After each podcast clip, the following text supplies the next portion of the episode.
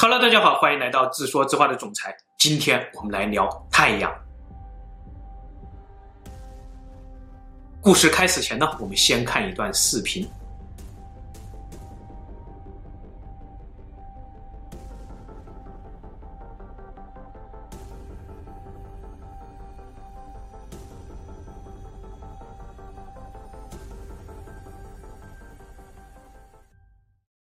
最近，一位我们节目的观众安利给我了一个叫做“太阳观察者”的网站，网站上存储着从两千零一年六月到今天的所有太阳的实时录像和照片。根据这位观众的介绍呢，这些数据都是来源于拉萨的天文望远镜，而我们看到的这段视频正是“太阳观察者”网站上显示的一段难以解释的太阳现象。视频录制的时间是二零一一年的一月三日。视频中，太阳的表面出现了一个略小于地球直径的空洞，就像地球上的台风眼一样。但这个空洞呢，并没有造成台风眼一样的让周围的气体旋转的效果，而是呈现了这种不断向外释放着某些物质的效果。可能看到这里，很多人会说，这就是一个太阳黑子，没啥大不了的。这个空洞区域内的温度低。周围的温度高，温差就造成了黑子，就像我们看大火一样，有些区域呢也是很黑暗的。太阳不过是一个正在核聚变的火球而已。我们这里不是走进科学频道，所以请大家先保留太阳黑子这个结论，跟着我看一圈以后，我们再下结论。从这一现象发现至今呢，已经有八年过去了。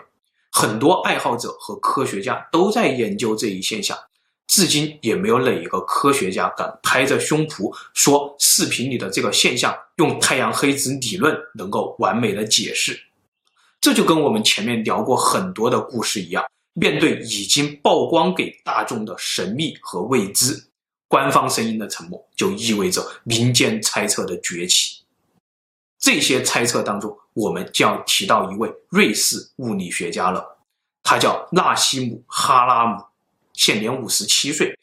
对于这个现象呢，他提出的理论过于脑洞啊，有多脑洞呢？以至于他被主流科学界直接从物理学家的行列当中除名了。至今，网络百科上他的头衔都还是瑞士导演、业余物理学家。他的奇葩脑洞概括起来，大概就是这样的。他说：“太阳上的这个空洞呢，正是一个穿越星际的星门，是一个虫洞。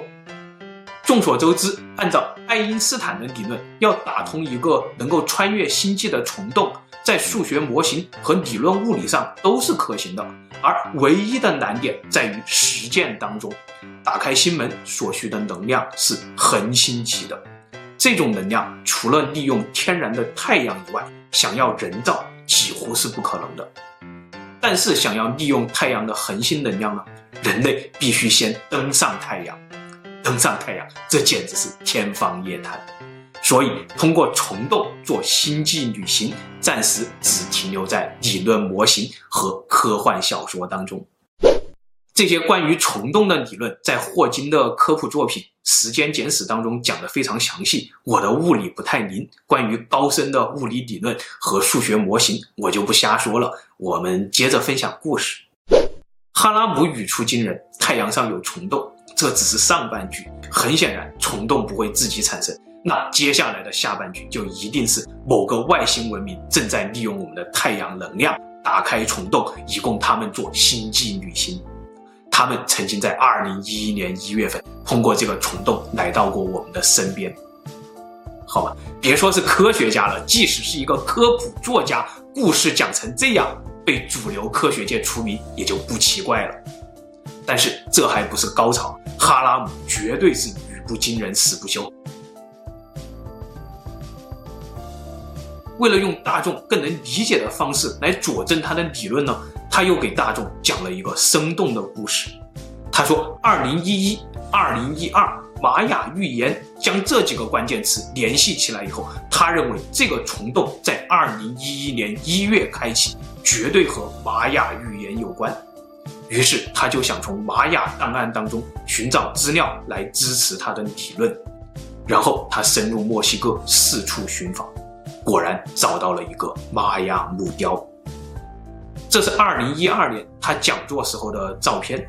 我们将他 PPT 当中的照片放大以后，就能看见玛雅木雕上有这样几个部分，非常容易理解和对应：地球、太阳、飞碟、隧道，以及太阳上的三角黑斑。哈拉姆说，古代玛雅人显然是知道这一切的。这里的三角黑斑正是外星高等文明利用太阳能量开启的虫洞。他们早已来过地球，并且向玛雅人讲述过他们是如何来到地球的，来到地球又是有什么目的的。只不过后来我们把玛雅的文献全烧光了，而导致我们今天对这些详实的历史一无所知。他甚至怀疑玛雅人最终的消失也和这些外星高等文明有关。这都还不是最劲爆的。接着，哈拉姆拿出了一张更劲爆的照片。据说，是来自于 NASA 二零一二年三月十二日的太阳照片。照片中，太阳的黑子异常的多，在太阳表面形成了一个巨大的三角，而这个三角和玛雅木雕上的三角黑斑去对比，竟然一模一样。故事分享到这里，大家是不是都有点恍然大悟？玛雅预言中的二零一二世界末日已经过去了。但为什么我们的世界还没有毁灭？原来是因为2011、2012有外星人从太阳虫洞过来，拯救了我们的世界啊！故事是这样吗？我不敢这么说，劲爆的哈拉姆也没有这么说，但爱好者却觉得这个故事简直太棒了。接着，爱好者进一步扒出了很多拉萨的太阳照片。照片中各种不明飞行物进出太阳，一时间我们的太阳似乎成了一个供人进进出出的星际之门。这些照片显然违背了我们的常识。常识中，太阳有几百万、上千万度的高温，足以融化一切固体，更是生命的绝对禁区。但我们为什么会有这样的常识呢？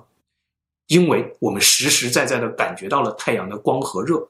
又因为教科书上写着了关于太阳的本质，教科书上给出的答案是这样的：第一，太阳是一个正在发生着核聚变的巨大气球；第二，太阳质量约四分之三都是氢气，四分之一是氦气，剩下的是氧、氖、铁和其他重元素，总计占到太阳质量的百分之二以下；第三，所有的核聚变都在太阳核心当中进行。太阳核心占太阳半径的百分之零点二五以下，温度呢高达一千五百万摄氏度，核聚变发出的光芒要经过十七万年的碰撞才能够到达表面。第四，根据测量，太阳表面的温度只有四千到六千度，但表面喷射出来的日冕却高达几百万度。但事实上呢，以上答案当中，除了第四条是实际测量的结果，前三条都是科学家的推测。也就是说，太阳是一个四十六亿年来一直在核聚变的巨大气球。这个答案仅仅是一个假说。很明显，这个假说解释不了一些问题，比如为什么地球会周期性的经历冰河期？如果太阳一直是一个核聚变的巨大气球，那核聚变所产生的能量怎么会有周期性的强弱变化呢？这个假说也解释不了为什么太阳风是在不断加速的。如果能量是向外辐射的，那太阳风不应该是越来越弱吗？这个假说还解释不了太阳为什么是一个非常理想的球体。太阳如果是一个燃烧着的巨大气球，那不应该是一个非常不规则的形状吗？既然这个假说有这么多疑点，那为什么科学家还要将它写进我们的教科书呢？因为我们观察到太阳的光谱当中没有氢、氦、氖等等这些元素对应的光谱，科学家认为这些元素在太阳上被消耗了，而这一现象呢，又恰好可以支持四个氢聚变成一个氦的核聚变假说。而更恰好的是，核聚变是人类目前理论水平当中唯一可以解释为什么太阳能够恒定燃烧四十七亿年的假说。教科书上之所以给出燃烧的巨大气球这样一个答案，并非是因为实测出来太阳是一个巨大的气球，而是因为人类目前的理解范围内，太阳只可能是一个正在核聚变的巨大气球。通过以上对太阳的分析，我们总结两点：一，太阳正在散发着巨大的能量，这个能量足以开启虫洞；第二，这些能量并非一定来自于太阳核心里的核聚变，也有可能来源于太阳的外层大气。太阳内部可能有一个适合生命生存的环境，所以在太阳上建立基地，再利用太阳大气中的巨大能量，开启一个虫洞心门，这也绝非天方夜谭。再回到这段视频，有了以上的分析以后，我们再武断的用太阳黑子来解释视频中的现象，是不是显得就格外的苍白了？太阳究竟是什么？以人类目前的认知水平，我们真的是一无所知。因此，从情感上，我愿意浪漫的去想象，宇宙不是一个黑暗森林，太阳就是一个虫洞心门，而这个心门的背后，正是一个自由的星际世界，正是一场等待着人类去参与其中的太空歌剧。因为人类绝不是太阳系的囚徒。人类必须仰望星空，人类必将走入星辰大海。而为了星际旅行呢，我也不想化身成能量和意识。我喜欢我这具凡身肉胎。如此一来呢，虫洞心门就是我这具可爱的肉身穿越星际的唯一途径。